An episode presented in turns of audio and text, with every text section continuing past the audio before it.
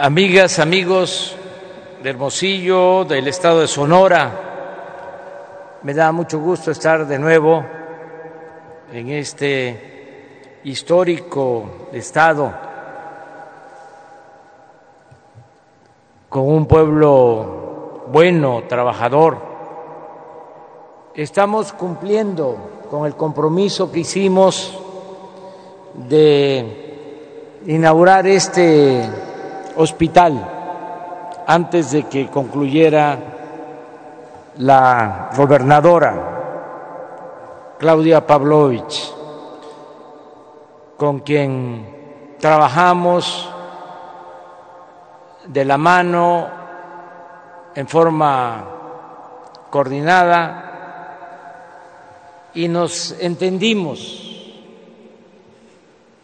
en beneficio del pueblo, en beneficio del Estado de Sonora, siempre poniendo por delante el interés general, el interés de la nación. Me da mucho gusto el que ya se tenga este nuevo hospital de 16 especialidades. Además, hospital escuela, hospital para la enseñanza, para que los médicos generales se puedan especializar. Tenemos eh, en nuestro país, desgraciadamente, un déficit de médicos generales y es mayor el déficit de especialistas porque se abandonó durante mucho tiempo la enseñanza, se limitó de manera absurda e irresponsable el ingreso a los que querían estudiar medicina, se les rechazaba con la mentira, con el pretexto de que no pasaban el examen de admisión cuando la verdad es que no había espacio, no había cupo, porque las universidades públicas no contaban con presupuesto suficiente y tenían que limitar el ingreso. Si presentaban de examen mil jóvenes, entraban cien, novecientos eran rechazados.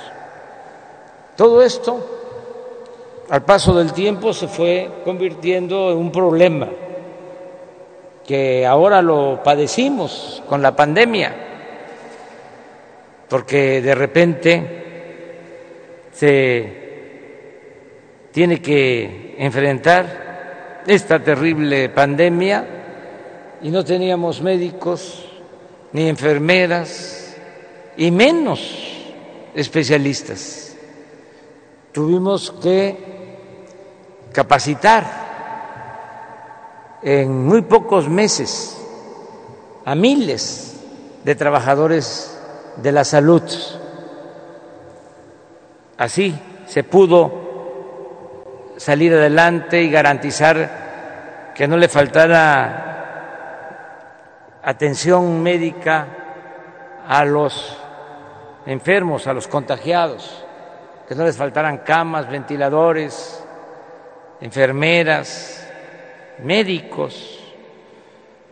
Por eso tenemos que seguir formando médicos, abrir más escuelas. Ya se han abierto escuelas de medicina y de enfermería en el tiempo que llevamos en el gobierno en 30 regiones del país. Tenemos nuevas escuelas de enfermería y de medicinas, educación gratuita y de calidad. Y es muy importante que de nueve mil eh, estudiantes de especialidad ya pasamos a 20 mil. y este año que viene vamos a incrementar 10 mil más, vamos a pasar a 30 mil de estudiantes de especialidad con sus becas para estudiar en México o en el extranjero.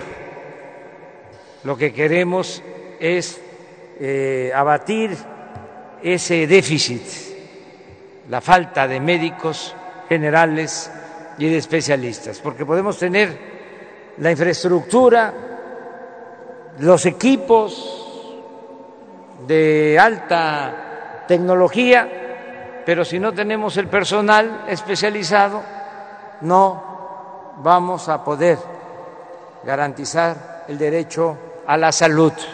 Por eso celebro mucho el que se esté inaugurando este hospital con esas características de atención a pacientes y al mismo tiempo un hospital escuela para la enseñanza. Vamos a seguir impulsando todo lo que tiene que ver con el derecho a la salud. Vamos a que no falte la infraestructura, que no falten los médicos, que no falten los medicamentos.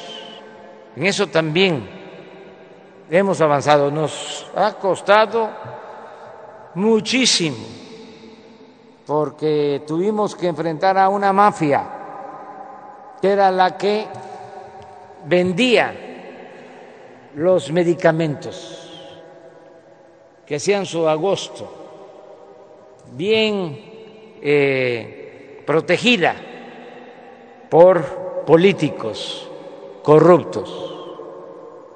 Se compraban alrededor de 100 mil millones de pesos a solo 10 empresas, ni siquiera farmacéuticas, sino 10 empresas intermediarias, con buenas agarraderas, con buenas influencias 100 mil millones de pesos al año y no habían medicamentos en los centros de salud, en los hospitales. Estaban tan protegidos que en México, a diferencia de otros países, no se podía comprar medicamentos en el extranjero. Era un monopolio bastante bien protegido. Tuvimos que modificar leyes para poder comprar medicinas en el extranjero. Ahora ya se llevó a cabo esa compra con la participación de la ONU. Vamos a tener abasto de medicamentos suficientes y estamos ahorrando. Y esto nos permite el poder garantizar que la atención médica en el país y los medicamentos se entreguen, se ofrezcan de manera gratuita. Eso es garantizar el derecho a la salud que está establecido en el artículo cuarto de nuestra Constitución, pero que estaba convertido en letra muerta. Vamos a seguir consolidando todo lo que es el sistema de salud pública. Es como la educación. Los tecnócratas, los neoliberales, neoporfiristas, buscaban privatizar la educación y privatizar la salud. Convertir la salud y la educación en un privilegio cuando se trata de derechos que tienen los ciudadanos, las personas, los seres humanos. En el caso de la salud, es un derecho humano fundamental.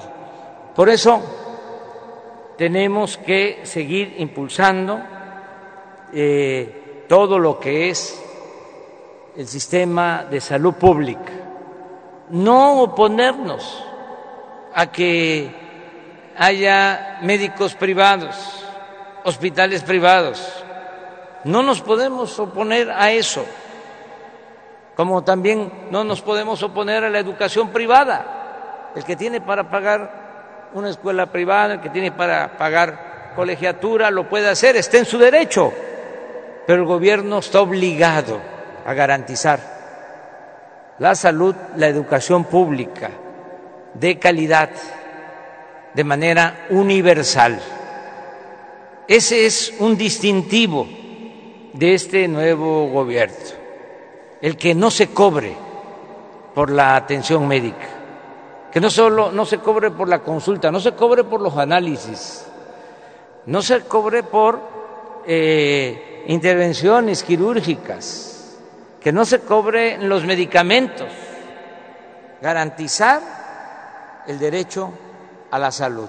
Y nos va a alcanzar si no se permite la corrupción, porque cuando eh, no hay corrupción el presupuesto rinde, alcanza. Vamos a estar pendientes para que el hospital pues eh, termine de eh, convertirse ya en un hospital de especialidades, con todo el equipamiento, ya está adquirido todo el equipo, eh, ya nada más es de instalar lo que falta, hace eh, falta también, es necesario el que haya más personal. Director del hospital nos explicaba de que se tienen alrededor de mil cien trabajadores de la salud, pero se requieren como mil quinientos. Es decir, hay que contratar a cuatrocientos eh, trabajadores de la salud para estar completos. Yo hago el compromiso de que se va a equipar al 100%, no va a faltar nada, no van a faltar medicamentos y no van a faltar los médicos, los especialistas. Vamos a seguir adelante con este propósito y agradecerle mucho a la gobernadora de Sonora, Claudia Pavlovich, que le quiero dar un aplauso.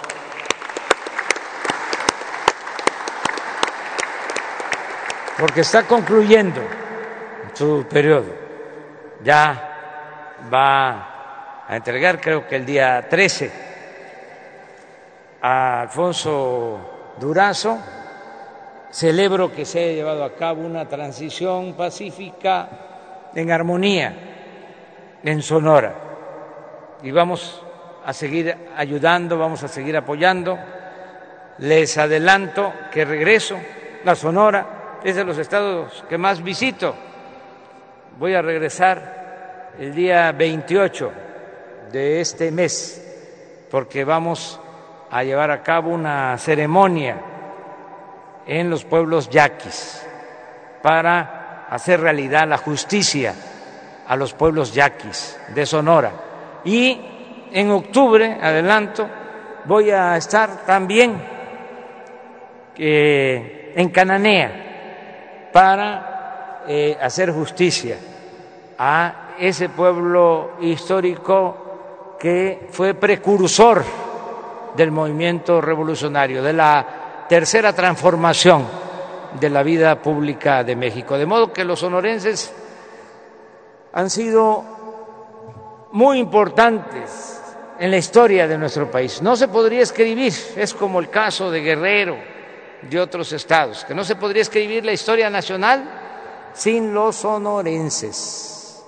Es realmente un honor que aquí en 1906 se llevó a cabo una huelga que inició todo un proceso de transformación para hacer realidad la justicia. Y aquí en este estado resistieron los yaquis toda la represión inhumana que pueda uno imaginar, el asesinato de más de 15 mil yaquis, la deportación para trabajar como esclavos en el sureste. Y eh, mantuvieron su cultura, sus tradiciones, sus costumbres, su dignidad. Eso es Sonora. Por eso siempre vamos a estar con el pueblo de Sonora. Muchas gracias a todas y a todos.